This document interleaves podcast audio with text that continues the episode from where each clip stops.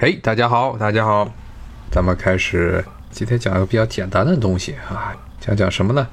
讲讲这美国的两个主要的政党。其实不光是政党了，不是只是光讲美国的这两个政党，咱们讲讲西方的，其实整个政党制度，政党制度这个东西。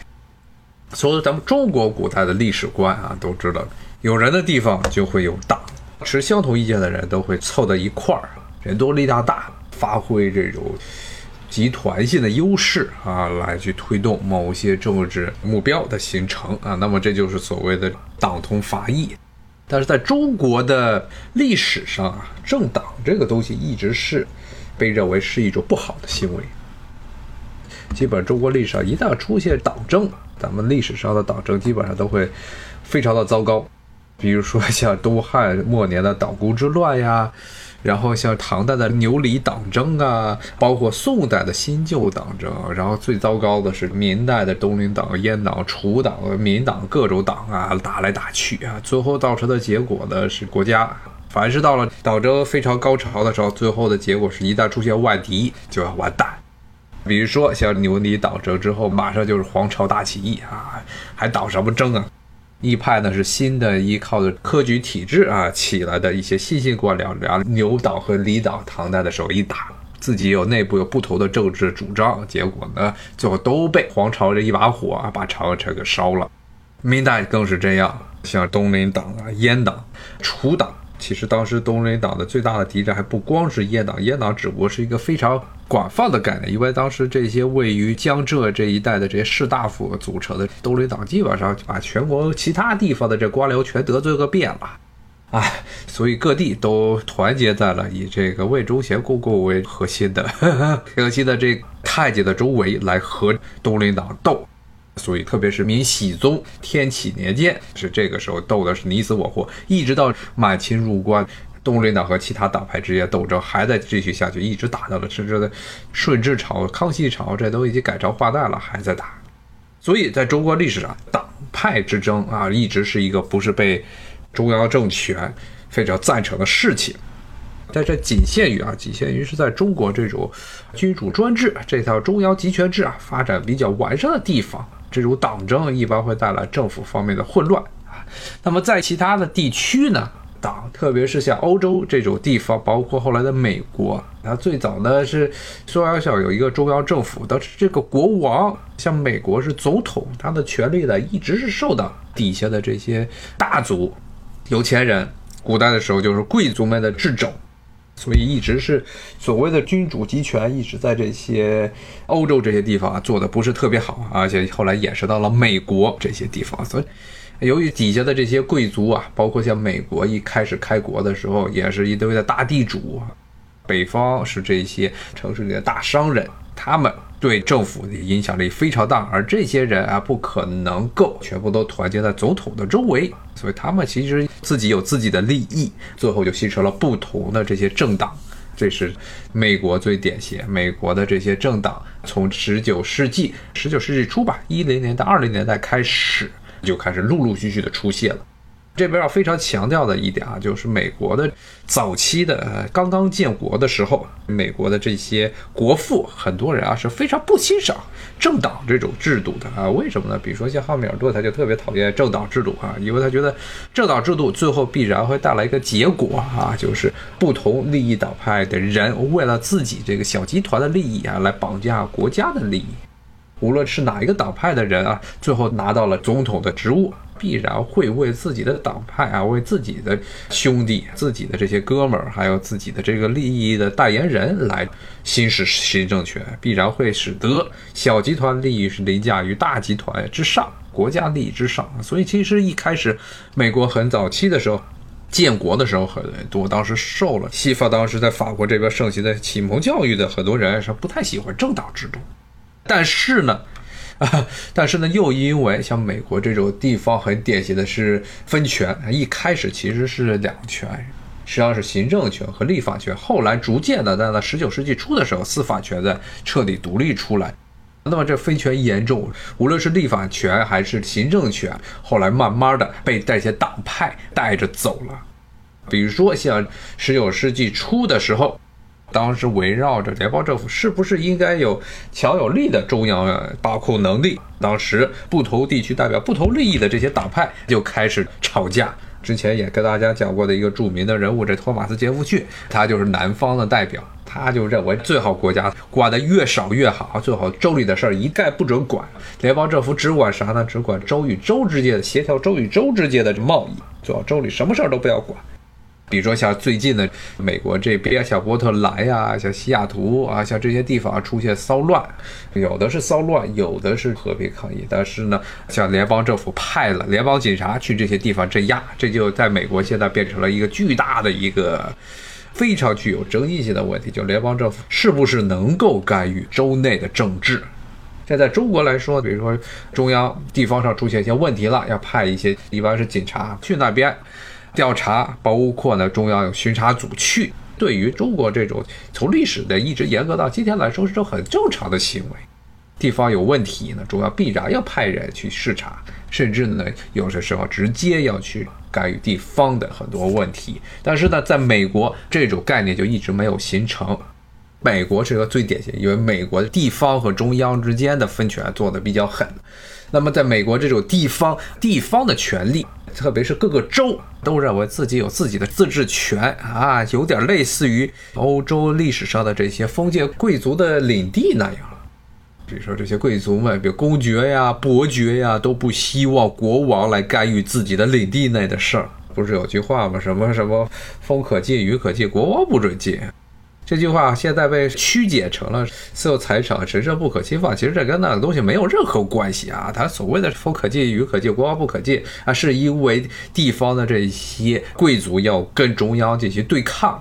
与国王进行对抗，国王要收回这些贵族们对于自己的这个领地的治理权，这些贵族们不干。像最典型的，就像在英国，英国基本上是从都铎之前。都铎时代算是英国这这君主专制的最高峰了，但是很快的，地方的这些贵族们就开始不断的造反。英国基本上整个中世纪一直到近代早期的历史，就是贵族们不断造反的历史。他们就不想让国王啊能够活得好。最后呢，甚至不光是贵族，还有城市里发展起来的很多商人阶级，甚至呢还包括一些其他因为宗教信仰而形成的一些党派。比如说像这些清教徒，后来都群在一起，在这个英国内战，也就十七世纪内战，甚至把查理一世给送到断头台上。当时这英国的王权基本上就彻底的被打烂了。美国这个地方呢，其实跟英国有点像相似的一些地方，就是地方的权力，地方的权力非常大。那么像托马斯·杰弗逊，他所代表的这种南方，都是很典型的土地贵族，不喜欢。中央有强力的政权，他希望的是什么呢？啊是希望的是中央对外打仗，他们支持。那么，其实托马斯·杰弗逊这种观念啊，最后呢衍生到了极端，就变成了安德鲁·杰克逊的。以前跟大家讲安德鲁·杰克逊的这种杰克逊主义啊，就是最好国内联邦政府唯一的职能就是对外到处烧杀劫掠，这他们支持，抢的地儿越多越好。因为抢的地儿越多，就意味着南方的这些奴隶主就有更多的机会去抢那些空地，去种植大量的各种各样的经济作物。但是呢，你的国家要是管自己内部的事情，要管这些奴隶主的，比如说这个奴隶的权利，最好不要管这些奴隶主啊，这些赚的钱最好就全部都是奴隶主自己所有，国家最好什么都不要管。这就是典型的杰克逊主义。杰克逊是美国一八二零年代的时候著名的一个总统。那么这个总统呢，当时非常著名的一些势力啊，都是他跟美国国会那些反对啊搞这些所谓的这种小政府啊，不能叫大社会了，大地主小政府的这些以杰克逊为代表这些人啊，他们和国会中的反对者打得不可开交。最后杰克逊一为了能够啊确保他这种主义能够在全国推行。不断的废除，不断的发布这个行政命令啊，强行的用自己总统手中的这些行政权来强行在全国范围内啊执行啊，绕过了国会。而且杰克逊呢，这跟可能现在的情况非常的像，而且阿德鲁·杰克逊他的头发呀也非常有特点啊，是大飞机头啊。呃，如果大家看过他的绘画，大家可以去网上搜阿德鲁·杰克逊的画啊，他的头发跟现任总统啊 有一些非常相似的地方。加杜鲁·杰克逊他倒不是一个典型的南方蓄奴者，他本身不是个南方蓄奴者。当时他起来是因为他带着路易斯安那的民兵。号称是抵抗了英军的入侵，所以呢，最后呢，使得英军败退啊。当然，这其实打那一仗的时候啊，英国已经开始与这个美国谈判，说不再打仗了。因为一八一二年场战争对于哪一方来说都是一场没有什么意义的啊，完毫无意义的一场战争，而且烧了很多的钱。但是阿德鲁·杰克逊因为这一点，在民众中的支持率非常高，他成为了一个号称是十九世纪的民粹总统啊。他靠着非常强的民意上来，但是呢，他与当时刚刚建立起来的这一套国会里的这些政治精英们不断的打仗。他的头发发型也非常的独特啊，所以跟现在非常的像。那是呢，这阿德鲁·杰克逊是一个典型的民主党人，他是一个南方南方地区南方的这种托马斯·杰弗逊开始的这么一支的这种理念。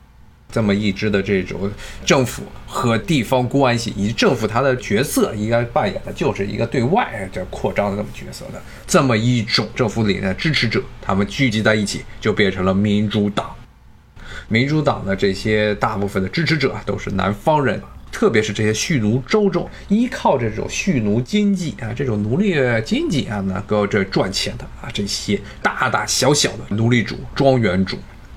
那么这个是民主党的诞生要比共和党要早啊，共和党呢其实到了一八五零年代、四零年代、五零年代才是出现，之前还有很多的小党，什么辉格党啊、自由党啊，但是真正到了。共和党在一八五零年代，特别是北方开始工业化，城市变得非常大，大部分代表城市里的这些工商业者利益的共和党出现之后呢，这样才会出现了一个能与民主党相提并论啊，能够互相竞争的这么一个大的党派。那这个共和党其实诞生没多久，就迎来了他们第一任的总统，那就是林肯。这个林肯他继位的时候呢，南方这民主党都不干了。因为林肯他的政治倾向是倾向于废奴，而且是一个非常坚定的啊废奴者。虽然他其实啊最后说了，为了能保持国家统一，那可能在废奴的问题上能有所商量。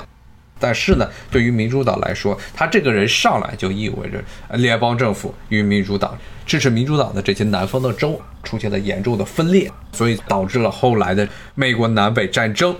那么这个时候要非常注意一点啊，这个时候。十九世纪的时候啊，民主党基本上就象征着这种南方啊这种严重的种族歧视，象征着这种白人农场主利益的这么一个政党，可以说是在整个世界的范围内的这个长河中，也算是一个非常落后的政党啊，非常不进步的一个政党。而当时的共和党啊，如果按照唯物主义的观点来说，是一个代表着先进生产力啊、城市啊、城市里的这工商阶级利益的、工商资本阶级利益的这么一个政党。他们的希望是能够把这些奴隶全部都给解放出来。最大程度的将这些劳动力给解放，但是民主党不干。那么北方人后来就和南方打了一场南北战争，结果以南方因为根本没有太多的工业啊，人口也没有北方多啊。当然南方如果算上黑人，跟北方有一拼，但是呢，南方白人他是不把黑人当人看的，把他当做财产，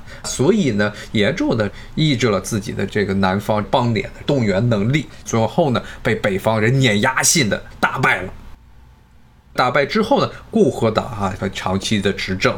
但是呢，共和党执政的时期呢，他们有意识到啊，南方的这种奴隶制以及带来的这种种族歧视的观点啊，是根深蒂固的啊。但是由于美国的这套体制是一个选举制度啊，选举制度，特别是这个总统和国会还是分开来选。这个议会里的多数党不能自动的具有行政的权利，还是一个单独的这么一个选举的流程。那么，为了能够确保，无论是民主党自然不用说了，民主党推自己的这些领导人，然后包括共和党，共和党的他这些总统候选人，他为了能够确保不会出现严重的这个民主党背革自己的事情，很多时候呢，后来是对，特别是十九世纪七十年代之后，对于民主党。这些人在南方做的很多的行为，包括当时搞事实上的种族隔离制度，包括限制黑人投票权这些问题啊，都是睁着闭一只眼儿啊，完全的不管了。到了十九世纪一八九零年的时候，美国当时完全变成了一个著名的种族隔离的国家。这个目的就是为了共和党这总统候选人希望能在南方拿到足够的选票啊，所以其实，在政治上对于南方的这一系列的政策啊，是睁一只闭一只眼不管。那么辉格党、辉格党、三 K 党、G 九党，这些都是那个辉格党等于到了二十世纪初啊，都已经成了一个昨日黄花，已经没了。这三 K 党和 G 九的，这是另外，它不是一个事实上的政党，不是美国国会中的两大党的问题啊，它其实是一个美国这些南方的黑人，包括后来渗透到北方很多地方。这些种族主义者的聚集起来，要搞事，要搞所谓白人至上主义的这么一个东西。而这个禁酒党啊，是跟这个美国的宗教有很大的关系，特别是当时的这美国宗教情绪非常的高涨。到了二十世纪初的时候，很多地方是要求禁酒。到这两个东西在共和党和民主党内部啊都有支持者啊，只不过像三 K 党这种赤裸裸的。当时的这种种族主义观点，在十九世纪末二十世纪初的民主党内，还支持的人是非常多。也一定要强调一下，是十九世纪末二十世纪初，因为很快的、很快的，民主党和共和党之间的立场就发生了天翻地覆的变化。之前跟大家说，这民主党一开始是作为一个奴隶主、那些大地主他们的利益，代表南方的利益。但是呢，在二十世纪初的时候，好几任的这些民主党的总统啊，带领着国家走上了一条与之前民主党的信念完全不同的道路啊。比如说一开始。像这个伍德罗·威尔逊，他是个标准的南方的种族主义者。现在最近像普雷斯顿也是把伍德罗·威尔逊的名字从普雷斯顿的各个学院中刨出出来。我看这听友说的是辉格党，辉格党是十九世纪的时候的事情，二世纪的时候辉格党已经解体了，没有辉格党了。而且辉格党这个概念其实最早是来自于英国的辉格党。然后呢，这个概念被延伸到了美国，也出现了类似于辉格党的事情。但是在十九世纪末的时候已经衰落了，主要的政党到二十世纪初的时候，主要政党就是民主党和共和党。而民主党的刚才说的这几个总统，首先伍德罗·威尔逊，他是美国第一波，可以说是第二波吧。从那个泰迪罗斯福之后，第二波像这伍德罗·威尔逊，他是一个强烈的国家主义支持者，他要求这国家在很多的行为上要有所作为，要求是非常的有所作为。比如说像美国参加一战这件事情本身，可以说是完全是伍德罗·威尔逊自己想办法给捣鼓出来的。为什么这么说呢？因为当时这美国是一个一直是孤立主义盛行的时候，但是呢，伍德罗·威尔逊他就靠啊这种大众的宣传，当时他专门成立了一个类似于宣传部这么样一个机构，还是让自己的这个迷弟一个记者去里面当这个部长、委员长。然后呢，在这个美国一战参战之前，大肆的宣扬德国是多么邪恶的一个国家，美国只有参加一战才能够扭转世界上的各种威胁的格局啊！最后还真就成功了啊！成功的是让美国人支持了一战。好，今天就跟大家讲到这儿，咱们明天继续再聊这美国的两个主要的政党，讲讲西方的整个政党制度啊。好，谢谢大家的收听，拜拜。